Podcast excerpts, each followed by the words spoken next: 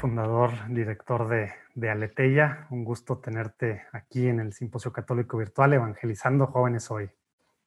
El gusto es realmente mío. Ah, lo que están haciendo ustedes es un pequeño milagro, que es poner tantas energías evangelizadoras juntas. Esto tiene, es una bomba atómica que va a estallar. que así sea por, por el bien de, de, la iglesia y de extender el reino de Dios aquí en la tierra. Bueno, pues si te parece, antes de empezar la platicada, nos ponemos en presencia de Dios, Jesús. Padre, Hijo, Espíritu Santo. Amén. Amén. Señor Jesús, te, te quiero invitar en este momento que estamos los dos aquí juntos, virtualmente, pero juntos, a que nos acompañes, a que hagas real esta, esta promesa, que donde nos juntamos en tu nombre, aquí estás tú. Te pido que nos acompañes y que esto pueda tocar almas, tocar corazones y sobre todo mover a gente a querer unirse, a querer hacer iglesia, a querer evangelizar a, jóvenes y a no jóvenes. Te lo pedimos en nombre de Jesucristo nuestro Señor. Amén. Padre, Hijo, Espíritu Santo. Amén. Pues muy bien, pues vamos a empezar directo al tema, Jesús. La comunicación, como se ha conocido, digamos, tradicionalmente, pues ha tenido varios, varios cambios y sobre todo, pues últimamente se han acelerado más, pero al final sigue siendo comunicación, ¿verdad? ¿Cómo puede ser, cómo podemos usar la comunicación, en el sentido estricto de usar la palabra comunicación, para evangelizar a los jóvenes de hoy, ¿verdad?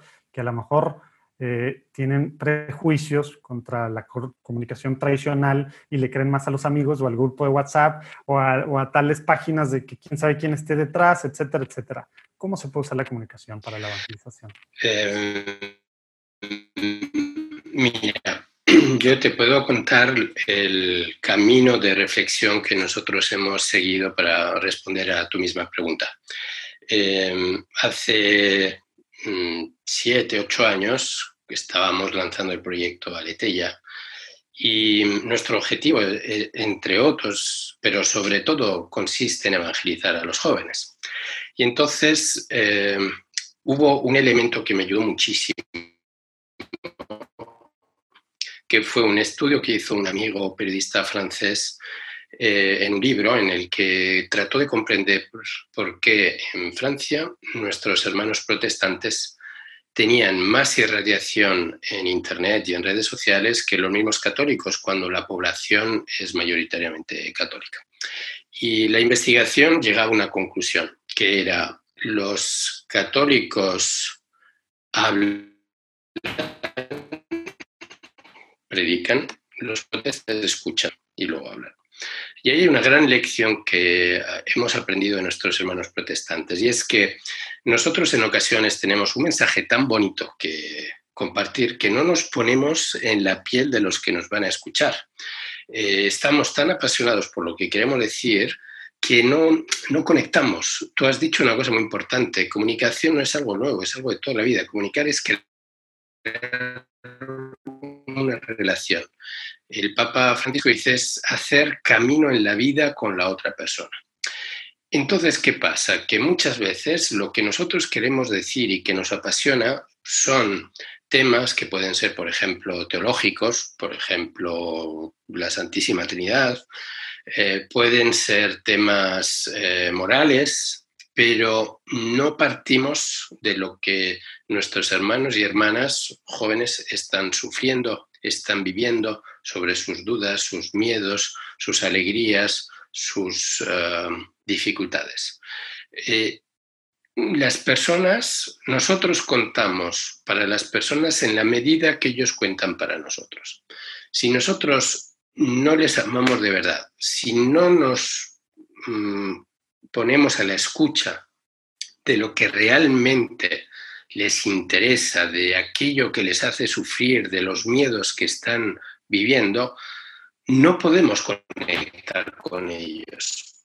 A ellos no les interesan respuestas teóricas, ellos quieren Mm, respuestas a sus problemas concretos, buscan inspiración, buscan querer esperar en medio de dificultades, en medio de depresión, en medio de adicciones. Cuando nosotros damos respuestas de vida, es cuando empezamos a ser importantes para ellos. respuestas de vida significa que no solo sean teóricas, que no solo sean lógicamente articuladas y en respuesta y en coherencia con la enseñanza de Jesús y el magisterio. Significa también que sean respuestas de vida, es decir, que, que se apliquen a sus vidas, que sus vidas puedan cambiar. Y en este sentido, eh, Internet es, tiene posibilidades únicas como nunca en la historia de la humanidad habíamos podido tener. ¿Por qué? Porque en Internet, a través de por ejemplo, de las búsquedas en, Google, a través de los contenidos más compartidos en Instagram, a través de eh, análisis de datos, nosotros podemos comprender cuáles son, por ejemplo, las búsquedas que más interesan a las personas. Podemos comprender cuáles son los contenidos que en Instagram o en TikTok más están teniendo uh, comparticiones. Y eso nos está diciendo mucho, nos está diciendo lo que realmente a la gente en ese momento le interesa, que no necesariamente es lo que a mí me interesa. Y entonces nosotros podemos escuchar, podemos ponernos a la escucha para poder dar un valor añadido, para poder ofrecer una luz de evangelio en la vida que esas personas están viviendo en esas redes, con esas búsquedas, con esas inquietudes, preocupaciones y miedos. ¿no? Eso es algo que solo gracias a Internet se puede hacer. Antes era muy difícil hacer eh, estudios de mercado de lo que leían los lectores de un periódico, tenía los resultados un mes después. Y lo mismo con la radio, con la televisión. En Internet lo tienes en tiempo real. Yo estoy seguro que tú vas a Analytics a ver cuántas personas han visto los artículos que tú has escrito, el vídeo que has subido a YouTube. Eso significa hacer camino con las personas. Eso significa aprender de ellos y aprendiendo de ellos darles lo mejor que nosotros les podemos ofrecer. Y yo lo mejor que les puedo ofrecer no es un estudio científico, no es un análisis económico, porque no, soy ni científico ni eh, economista. Yo lo que trato, como tú y como todos los que estamos aquí, tratamos de hacer es compartir el Evangelio. Y ese es nuestro valor añadido, cómo compartir el Evangelio en ese, ante esas personas que están buscando quizá en, Internet cómo quitarme la vida. ¿Tú sabes cuántas personas en Google buscan eh, suicidio? Eh, y nosotros podemos saber quiénes son y podemos presentarnos, ofrecerles una respuesta. Eh, ¿Tú sabes cuántas personas buscan una oración para dormir bien al final del día? Es una búsqueda muy, muy interesante, muy importante en Google. Eh, de manera que mm, eh, estamos entrando en la verdadera comunicación. Comunicar no es pontificar, no es... Eso es otra cosa, es otra parte de la vida. Comunicar es entrar en relación es eh, hacer camino en la vida con las personas con las que yo entro en relación. Es ayudarles, es darles esperanza, es darles inspiración. En esa medida somos evangelizadores.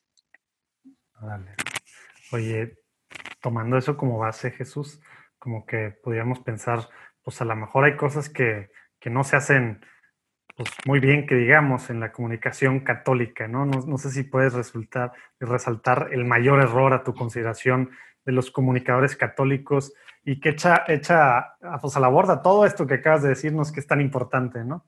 Sí, mira, eh, voy a ponerte un ejemplo del Antiguo Testamento, es decir, de los años 90, cuando, sobre todo en América Latina, eh, las diócesis se dieron cuenta de que crear una televisión era algo fácil. Mm, antes, en los años 70, 80, una televisión costaba un dinero tremendo, con lo cual solo los estados o las grandes corporaciones se podían permitir el lujo de crearlo.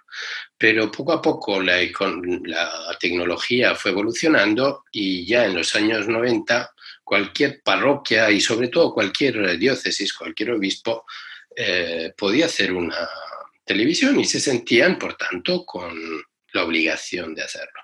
Entonces me, tocó, porque yo soy viejo, me tocó uh, entrar en contacto, incluso ayudar en algunos proyectos de algunas diócesis de, de América Latina en el que creaban estudios, compraban las cámaras, eh, creaban espacios en el seminario o en la casa del obispo, requisicionaban algún espacio amplio y ahí se creaban los estudios de la televisión de la diócesis de vete tú a saber dónde. Y después de que se habían gastado el dinero en crear esos estudios, después de que habían organizado todo eso, se preguntaban, ¿y ahora qué vamos a meter?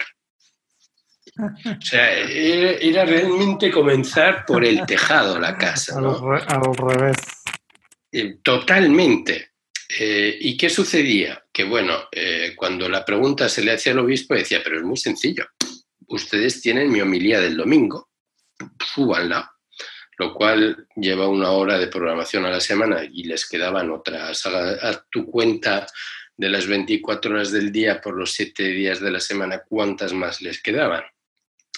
Y, eh, se, producía pues por producir. Menos mal que surgieron realidades como por ejemplo IWTN que lograron venir en ayuda de muchas de esas realidades y que les eh, ofrecieron eh, programación de calidad y que de otra manera hubieran sido mm, cajas vacías esas televisiones y en algunos casos lo fueron, ¿no? Pero ese es un ejemplo típico en el que comenzamos por una idea nuestra y por una eh, por un, proyecto bueno, hermoso, porque yo no dudo para nada de las intenciones de esos obispos que querían transmitir la buena nueva.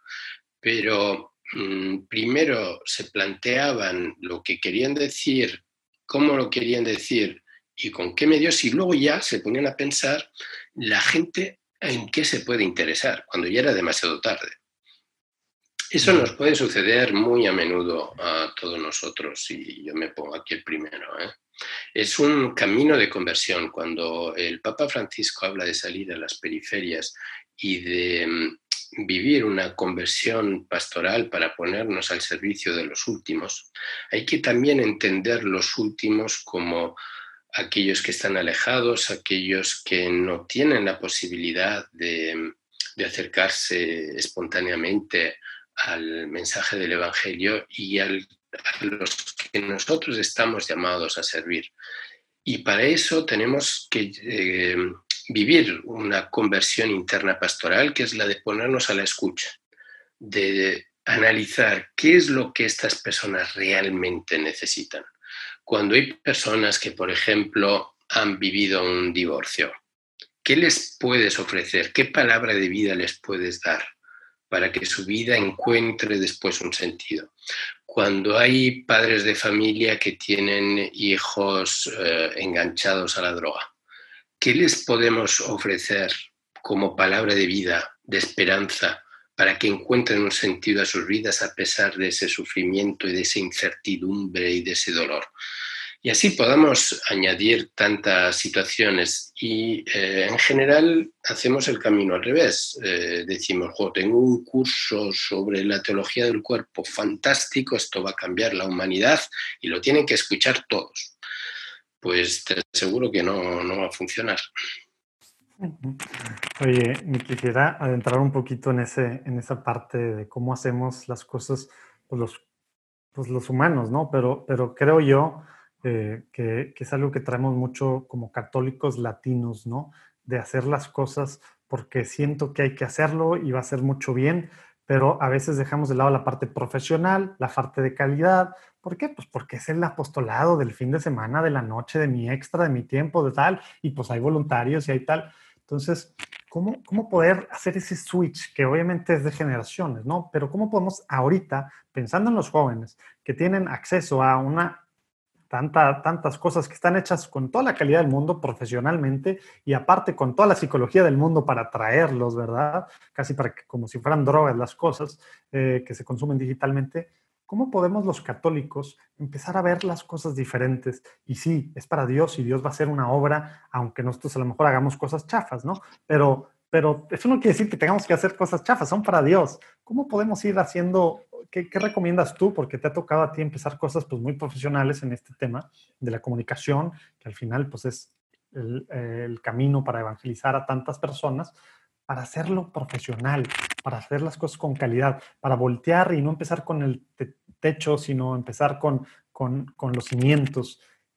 ¿Cómo entra esto en nuestra mentalidad católica latina? Eh, bueno, lo, primero que yo te diría es que empecemos poniéndonos eh, en los zapatos de, nuestros, eh, de nuestro target, de las personas a las que queremos llegar.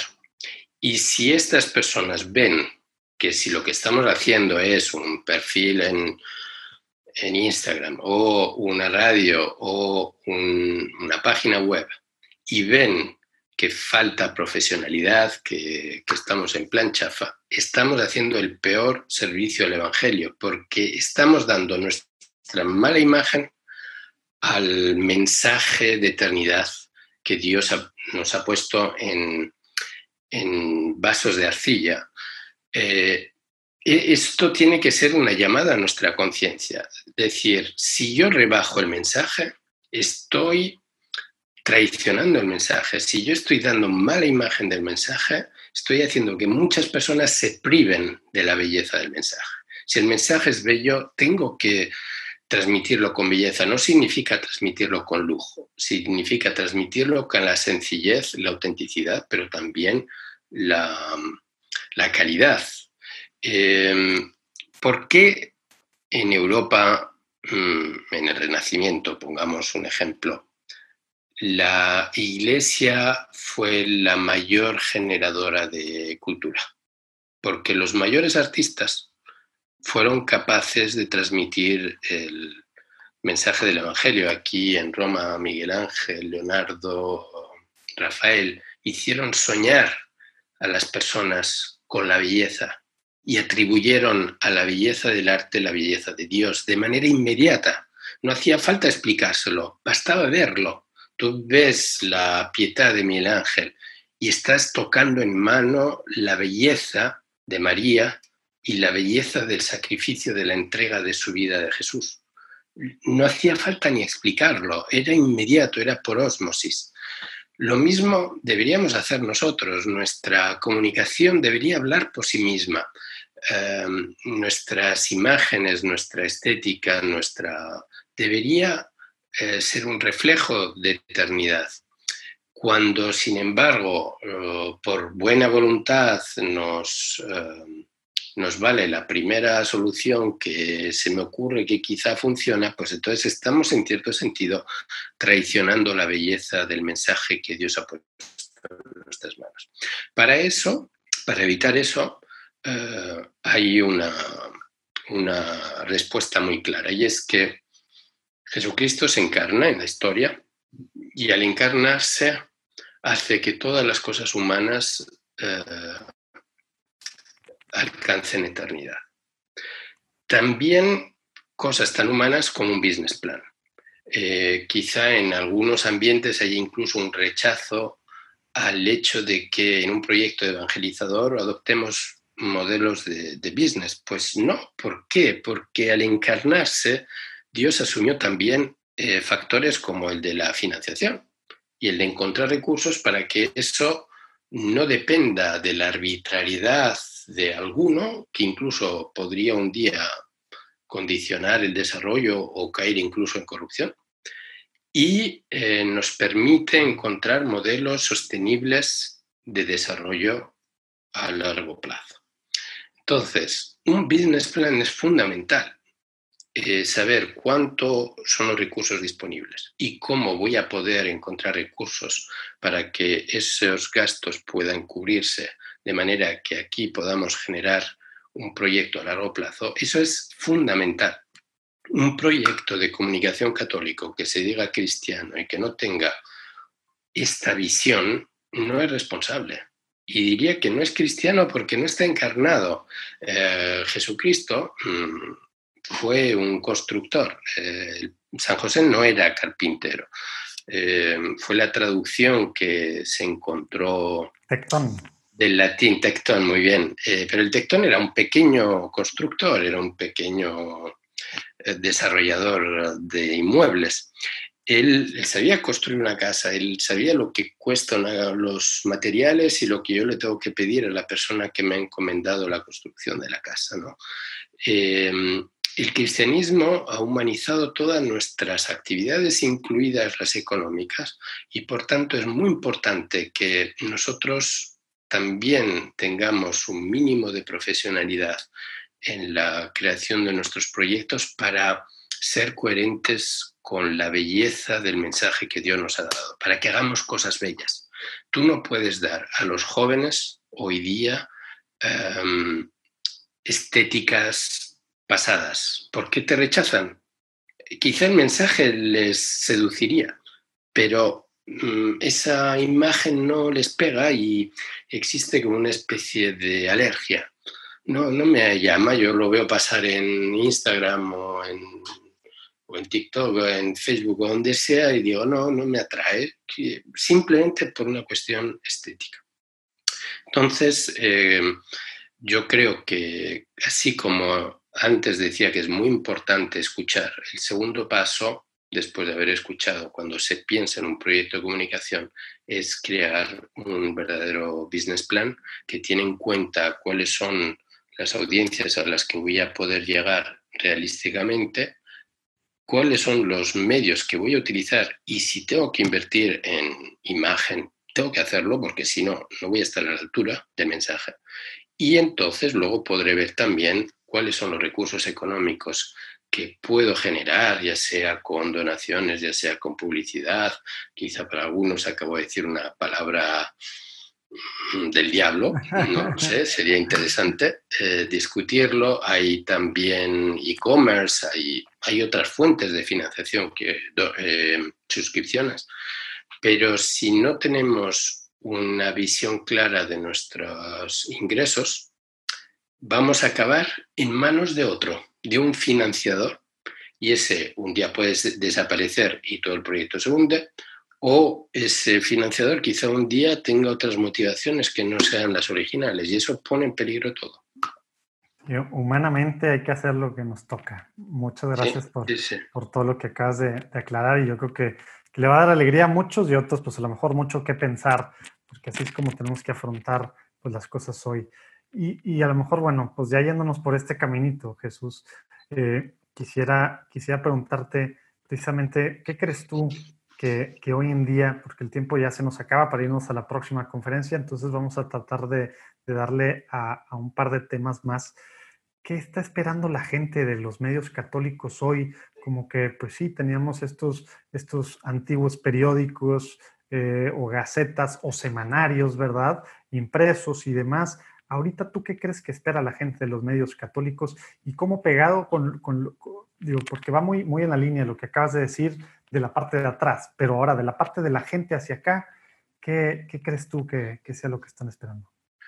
Mira, eh, la Universidad de Georgetown, el departamento Cara, hizo un estudio que ya es algo anciano, porque es algo viejo, porque se hizo en el 2011 y sé que la Universidad de Notre Dame va a hacer una nueva versión del mismo estudio próximamente, en el que se concluía que el 3-4% de los católicos de los Estados Unidos eh, tienen fuentes a las cuales acuden habitualmente en Internet. Y ahora no recuerdo exactamente el porcentaje, pero un, porcentaje superior al 70% ni siquiera saben que existen recursos en Internet eh, católicos a los que pueden recurrir para formarse, para informarse, para profundizar o para simple diversión. Eh, cuando, por ejemplo, en Estados Unidos, eh, los que practican semanalmente, los que van a misa los domingos, son el más del 20%, y hay un 45% de personas que van una vez al mes a misa, que es mucho, ¿eh? Mucho. O sea, tienes de los 70 millones de católicos americanos, tienes el 20% que van los domingos a misa y un 45% que van una vez al mes a misa. Ahí hay un amplio margen y sin embargo solo el 3% tienen referencias de comunicación en Internet. ¿Por qué? Porque lo que nosotros hacemos pues es mucha información religiosa, información para expertos, para gente que está súper metida como tú y como yo, pero la gente no somos ni como tú ni como yo. Eh, algunos dirían menos mal. Eh, entonces, lo que yo pienso que la gente está buscando es eh, ayudas concretas, eficaces para resolver sus problemas de vida, para salirles al encuentro allí donde están sufriendo, allí donde están perdidos. Eh, la gente, sinceramente, no le interesa mucho que, eh, quién va a ser el próximo obispo de Monterrey. Y no saben mucho la diferencia entre un cardenal y un obispo, a pesar de que, sinceramente, el, arzobispo de Monterrey eh, es una persona extraordinaria que, a la que queremos muchísimo. No, no ese es el tema. El tema es que la gente no vive dentro de la iglesia y no está familiarizada con nuestro lenguaje ni con, ni con todas estas cuestiones internas de la iglesia. La gente necesita, uh, tiene relaciones de pareja, cómo resolver mi matrimonio. Tiene problemas de padres e hijos, de educación, cómo puedo darle lo mejor a mi hijo. Y lo mejor a mi hijo no es dinero, es la riqueza más grande que recibí de mis padres, que es mi fe y mis valores cristianos. Eso quiere dar una mamá, una, mamá de, que tiene a su primer hijo y quiere encontrar fuentes donde eh, ayudarse para poder dárselo. Necesita ayudas prácticas, necesita consejos, necesita quizá coaching, necesita eh, inspiración, necesita apoyo. Eh, eso es un chico más joven que está pensando que quizá tiene novia y que está pensando en casarse y que ve todo con, dificultad porque no sabe si su trabajo va a durar, si, si es posible tener una relación de por vida con alguien. Esta persona, este muchacho, va a necesitar que alguien con sumo respeto, cariño, atención, eh, se lo puede decir. Y en este sentido tenemos que saber ser coherentes. ¿Tú sabes qué es lo que más cuenta en Internet para las personas? No, lo que más cuenta no es lo importante que tú eres. Es decir, imagínate, yo soy fan de Bruce Springsteen. yo mm, en alguna red será mi amigo, no sé cuál, si Instagram o cuál, pero no cuenta nada porque nunca me ha podido hablar. Lo que cuenta en Internet es el tiempo que tú puedes dedicarle a los otros, no lo listo que eres, no lo importante que eres. Es si tú, tú cuentas en la medida en que a esa persona le das parte de tu vida, le das parte de tu tiempo. Entonces, eh, también en el pasado me acuerdo de algún cardenal que lanzó su, su perfil de Twitter para revolucionar la comunicación y a partir de entonces pues escribía una frase del Evangelio de su homilía a la semana. No, la gente está esperando que tú le respondas, que tú puedas crear una relación con ellos, ¿no? Eso es muy importante. Eh, de manera que mm, yo creo, para responder a tu pregunta, que por una parte tenemos que, mm, que dar respuestas de vida reales, concretas, que inspiren, que den esperanza, que den motivación, que den una, una, brújula. Y en segundo lugar, necesitamos crear una relación y eso lleva tiempo. Eso significa dar disponibilidad. Si tú no das disponibilidad, no crees una página Facebook o Twitter o lo que sea porque vas a decepcionar, vas a crear frustración. De repente la gente dice, ah, yo quizá a él le voy a, poder recurrir a él y luego se dan cuenta que para ellos tú, eh, tú no cuentas para ellos y ellos no cuentan para ti. Pero hay otra cosa todavía mucho más importante de todo lo que hemos hablado. Hay una cosa que es todavía muchísimo más grave y más fundamental y es que como nosotros cristianos vamos a dar ganas de ser cristianos, porque en el fondo la evangelización no es eso, si nos estamos peleando entre nosotros.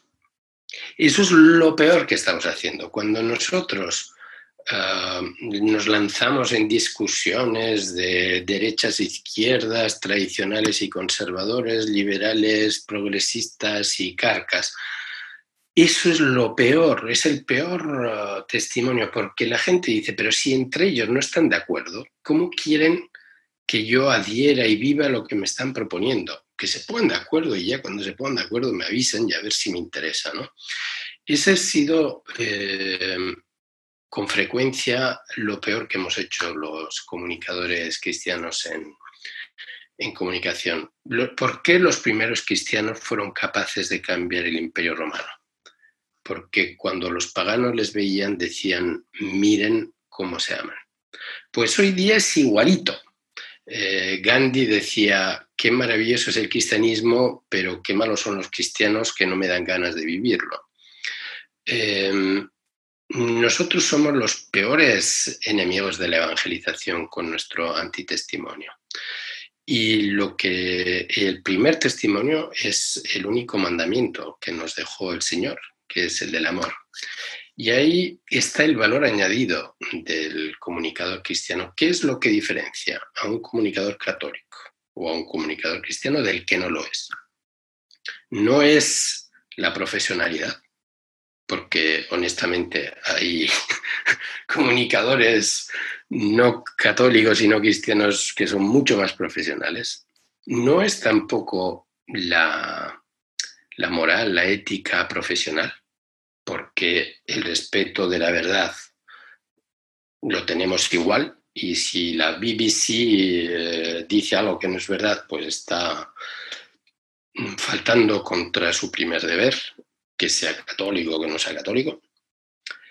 Entonces, ¿qué es lo que diferencia al comunicador cristiano del que no lo es? Pues es lo mismo que diferencia al empresario cristiano o al obrero cristiano o al médico cristiano o a la señora de la limpieza que es cristiana, que es el mandamiento del amor. Y el mandamiento del amor en comunicación es totalmente revolucionario, totalmente. ¿Por qué? Porque si tú al enemigo le atacas, si tú al que no piensa como tú lo masacras en Twitter, ese tipo no va a hablar contigo en el resto de tu vida, pero además no va a replantearse en el resto de su vida su posición, porque se va a defender. A mí, si me atacan, me defiendo. A nadie le gusta ser atacado. Mientras que si yo al enemigo, al que no piensa conmigo, le muestro que es un hijo de Dios, que yo siento empatía, estima, aprecio, que le amo porque soy cristiano y se lo demuestro, entonces hay espacio para un diálogo, hay espacio para la conversión, hay un, espacio para replantearse cosas, al menos para ser escuchado, que ya es muchísimo. De manera que la revolución del amor en comunicación es, es bestial. Lo que puede hacer el amor en comunicación es único porque hace que las personas puedan cambiar la visión de las cosas. Eh, en, este periodo de, COVID, de, coronavirus que hemos vivido, eh, yo he seguido la evolución de la, de la percepción en la comunicación de la Iglesia. En algunos países, no lo he podido hacer en todos, lo he hecho en tres países, en Italia, que es donde vivo, en España y en otro que no voy a citar. Pues bien, en España e Italia, las parroquias durante la crisis se han convertido en los primeros centros de ayuda para las personas que, que se encuentran en una situación desesperada, ya sea por la salud o porque han perdido el trabajo, porque no tienen que comer, y han tocado las puertas y muchas parroquias se les han abierto y han encontrado acogida, han encontrado cariño y una ayuda. En, en, el otro país que yo no, la, que yo no cito ahora, la Iglesia no ha actuado así porque el Estado ya ofrece todas las ayudas, entonces la Iglesia no se ha sentido interpelada. Pues bien, ¿qué ha pasado? Que la percepción de la Iglesia en Italia y en España, les puedo decir que ha cambiado en cuatro meses. Una Iglesia que antes era vista como lejana, una Iglesia de poder, eh, nebulosa, de repente se ha convertido en una iglesia humana, en una iglesia que me acoja, que, si tengo un problema me escucha. Pues eh, esa es un poco la lección que debemos aprender. Al final, la comunicación más grande es la de la escucha y la de hacer caminos juntos. después de haber escuchado los problemas de las personas, no dejarles abandonados por el camino, sino que avanzar en la vida juntos. Esa es la verdadera comunicación. Luego eso se puede hacer a través de Internet, se puede hacer a través de una radio y se puede hacer simplemente en la comunicación interpersonal que todos estamos llamados a vivir con nuestro prójimo. padrísimo, nos diste toda una masterclass en diferentes puntos ahí. Quisiera, el tiempo ya se nos acaba y tenemos que ir a la próxima, pero no me puedo guardar esto, como que hablaste de muchas cosas que necesitamos hacer, este aterrizarnos como iglesia, la realidad de las personas y buscando esta relación cercana y demás. Ahora, tú con Aleteya, pues has hecho muchas cosas y tú personalmente, pues bueno, tienes un sueño para medios católicos y demás, pero, pero quisiera ver en el contexto actual, que algunos pensamos que esto iba a durar menos, la pandemia, el encierro, como tú dices, la iglesia en España, en Italia está aprovechando muy bien como, como, como jerarquía, digamos, eh, y a través de las parroquias y demás, pero la iglesia, que al final pues somos todos nosotros, eh, somos parte de la iglesia, todos, no nomás el clero, no nomás la jerarquía, ¿verdad? ¿Cómo podemos aprovechar este momento de pandemia en el que en el que pues, están precisamente algunas cosas virtuales y luego estas, estas oportunidades que salen para las parroquias ser cercanas y ser las que sí apoyan. Eh, y, y, si lo puedes ligar con lo que, lo que tú ves para el futuro, para los medios católicos, tu sueño, pero ligado, estoy juntando muchas cosas porque... porque no, no, pero yo, un hilo conductor y te voy a decir, te voy a decir que hay una respuesta muy sencilla. Mi sueño o más bien lo que yo creo que debemos hacer, es lo que tú estás haciendo con este Congreso. Es decir, unir fuerzas. Eh, otro de las grandes dificultades que hemos experimentado es que cada uno se inventa su proyecto y cada uno por su lado y hacemos diez veces lo mismo y quizás diez veces mal. Cuando si los diez proyecto nos uniéramos con un objetivo común que es la evangelización y eh, juntos trabajamos para crear algo que valga la pena, eso no lo para nadie porque en el planeta no hay una energía como la que el Evangelio ha generado en comunidades, en corazones de creyentes. Si nosotros ponemos eso a trabajar juntos, eso es una bomba atómica. Y lo que ustedes están haciendo con este Congreso es una bomba atómica, porque lo que están haciendo es ayudarnos a conocernos, a soñar juntos, a compartir juntos proyectos de evangelización. Ahora tenemos también que dar el paso y, hacerlo. Eh, ese será el, cometido que este Congreso virtual tiene que dejar para el futuro, ¿no? Eh, esta es la ocasión de que nos conozcamos y nos encontremos, ahora eso tiene que llevar a una colaboración efectiva, cada uno sin perder su identidad cristiana, su carisma, pero no podemos ir cada uno por, nuestro lado. El, problema de la comunicación cristiana es la fragmentación. En, en, Internet han surgido grandes colosos en, los, en estos 20, 30 años, no sé, ponemos a hablar Al Jazeera en el mundo árabe, Huffington Post que salió de nada y ahora es un gigante, eh, podríamos poner muchos casos, pero no ha surgido un, un gran proyecto católico. ¿Cómo es posible si tenemos una comunidad de mil millones, mil doscientos, mil ciento cincuenta millones de bautizados? El Real Madrid, el Barcelona, se sueñan un club de estas dimensiones de, fans. Y nosotros lo podríamos tener. Eh, ¿Por qué no lo tenemos? ¿Por qué nos desintegramos? Cada uno va a lo suyo. Eh, de manera que el sueño, pues es ese. El sueño es que seamos capaces de eh, unir fuerzas, unir energías y unir sueños en proyectos que valgan la pena que tengan las características que hemos hablado antes, que tengan un business plan, que tengan la profesionalidad que nuestros jóvenes necesitan, porque de otra manera ni nos pelan, como se dice en México, eh, y que tengan esa caridad, esa capacidad de federar para ah, que unamos voluntades. Eh, eso significa que necesitamos proyectos que valgan la pena, que, que sean top, que todo el mundo diga yo quiero estar ahí. Es decir, esto no se puede hacer por orden del señor obispo. Eh, si el obispo de Monterrey nos dijera ahora, ustedes todos tienen que seguir este proyecto tal, no funcionaría, por eso el obispo no lo ha hecho, si no, ya lo habría hecho. ¿Por qué no funcionaría? Porque esto tiene que venir de la mm, capacidad federadora del proyecto. Y lo primero que un proyecto debe tener es capacidad de hacernos soñar, de hacernos crecer, de, decir, vale la pena entregar la vida por esto. Y eso es lo que necesitamos hoy día. Em, también los que ya existimos tenemos que juntos unir esfuerzos.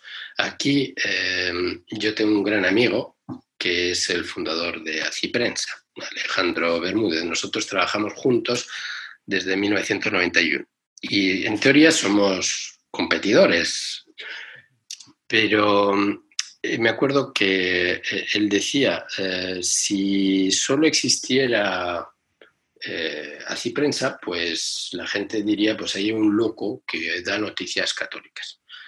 Pero si existe así prensa, existe Vatican News, ya existe Desde la Fe, y existe Aletilla, estamos creando competencia sana, estamos creando interés, estamos como como las hamburguesas. Eh, cuando, cuando yo nací en España no había ninguna hamburguesa, no sabíamos lo que era una hamburguesa.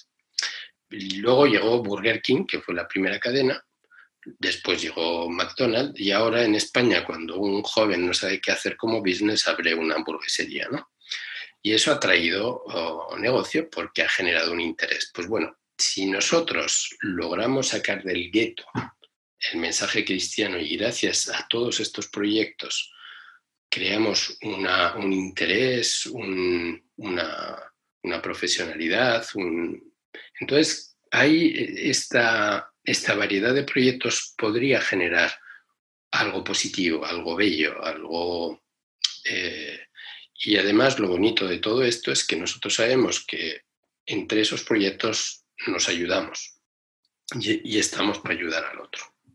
Es decir, eh, la competencia cristiana significa ser cristianos también en la competencia, también ayudar al otro que quizá necesita un recurso que yo tengo y que Dios me lo ha dado, no me lo ha dado para hacerme rico yo, me lo ha dado para ponerlo a disposición de, la comunidad, de manera que, que también lo puedo hacer eh, disponible a otros proyectos de evangelización, porque al fin y al cabo todos tenemos el mismo objetivo, todos estamos para la evangelización, para hacer que el Evangelio siga resonando en el corazón de las personas.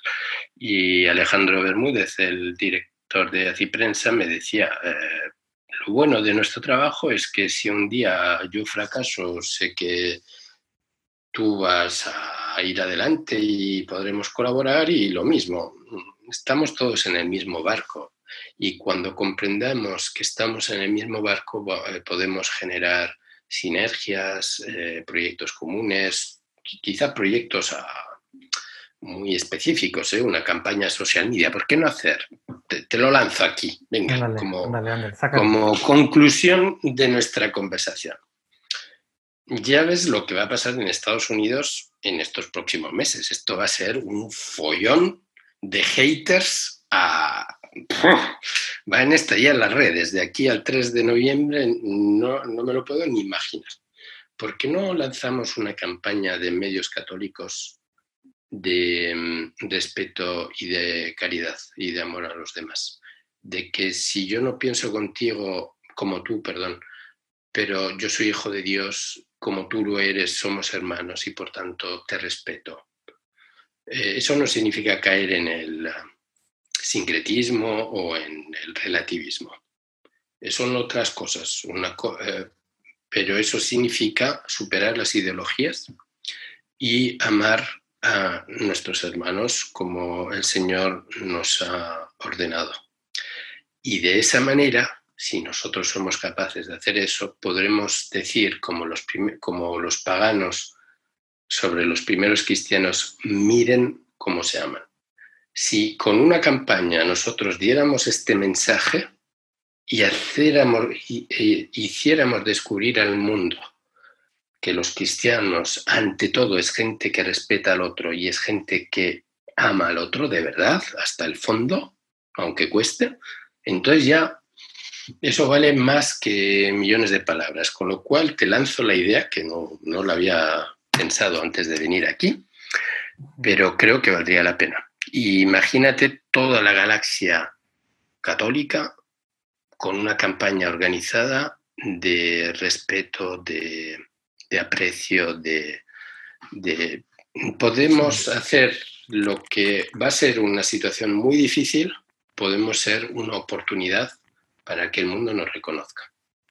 Voy, a, voy a tomarte la palabra y a lo mejor está difícil, los que están viendo, escuchando esto, tengan paciencia, pero vamos a tratar de armar en este momento un panel virtual en que vamos a invitar a a, Jesús Alejandro Bermúdez, vamos a invitar a otros tres directores fundadores de, pues, de medios católicos eh, importantes a, tener una, una, pues un panel virtual en el que discutamos el cómo hacer posible esto que estás proponiendo, Jesús. Se me hace, desde la parte inicial se me, hizo, se me hizo música para los oídos lo que estás diciendo. Ahorita tenemos de moda, son buzzwords, ¿no? Colaboración, sinergia, comunidad en el mundo secular.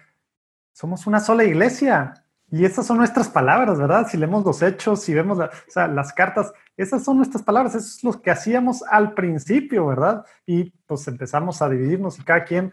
Entonces ahorita, ¿por qué lo hacen las empresas? ¿Por qué lo hace el mundo? Por economías de escala, para compartir buenas prácticas, para muchas razones que nosotros, aparte de eso, tenemos la parte espiritual, de ser un baluarte espiritual y claro, todas esas partes humanas que podemos ser uno y llegar mejor. Se me hace padrísima tu idea. Vamos a ver si logramos tener un panel virtual con, pues, con, otros, con otras personas que, que puedan tener pues, precisamente eh, mucho que hacer en esta campaña que estás proponiendo de, de, respeto y de caridad hacia los demás. Sobre todo, pues sí, ahorita ya está muy dura la cosa, pero pues claro, agosto se va a poner tremendo, septiembre tremendo y no quiero ni saber cómo va a estar octubre, ¿verdad? Entonces, vamos a ver cómo, cómo juntamos esto. Y lo hacemos si lo hacemos, podemos cambiar el mundo. De acuerdo. Y puede ser precisamente la primera cosa que nos lleve a darnos cuenta, somos una sola iglesia y como iglesia, juntos, como iglesia, una sola iglesia, lo que estamos siendo llamados, el mundo no puede, ¿verdad? Y si lo hacemos, comprenderás por qué Dios te inspiró el proyecto de reunirnos aquí. vamos, vamos a ver pidan ustedes y bueno, si sí, allá abajo les vamos a avisar a todos ustedes a qué horas va a ser, si es hoy, mañana o pasado, eh, este panel virtual. Y bueno, pues Jesús, podemos seguir platicando horas. Yo creo que ha valido mucho la pena este espacio. Nos tenemos que ir a la próxima conferencia o diálogo. Y pues bueno, te agradezco mucho tu tiempo y agradezco mucho pues todo lo que estás diciendo aquí, que, que, resuena tremendamente con todo lo que queremos hacer nosotros y que ojalá que no sea un sueño de, de, un loco y otro loco, sino de muchos locos, porque al final, como tú acabas de decir, o sea, si así le haces con, con Aciprencia y Aleteia y, y bueno, y lo que hacías antes, tenemos que ser muchos locos, pues eso estamos en la, la locura del amor, ¿verdad? Sí, sí, para eso somos buenos, locos totales, pero pero gracias a ti, gracias a ti por haber permitido esto, eh, da mucha esperanza y cuenta conmigo, cuenta con Aleteya, que vale más. El equipo de Aleteya es fantástico. Eh, verás todo lo que podríamos hacer a partir de este congreso. Órale, padrísimo. Te tomamos la palabra y, y bueno, ojalá que los que nos están viendo, escuchando, cualquier cosa, vean ahí abajo para que también se unan a esto, porque esto no va a ser de medios, no va a ser de Jesús, de Alejandro, de, de, Mauricio, de, de, Ricardo, de... No, no, no, esto es de todos, ¿verdad? Y todos como iglesia, igual que como decimos, la iglesia no es el clero, no es la jerarquía, somos todos, pues lo mismo con esta campaña, padrísimo, muchas gracias. Dios te bendiga y corremos a la próxima conferencia. Órale, un abrazo fuerte desde Roma. Hasta luego, igual, gracias. Adiós.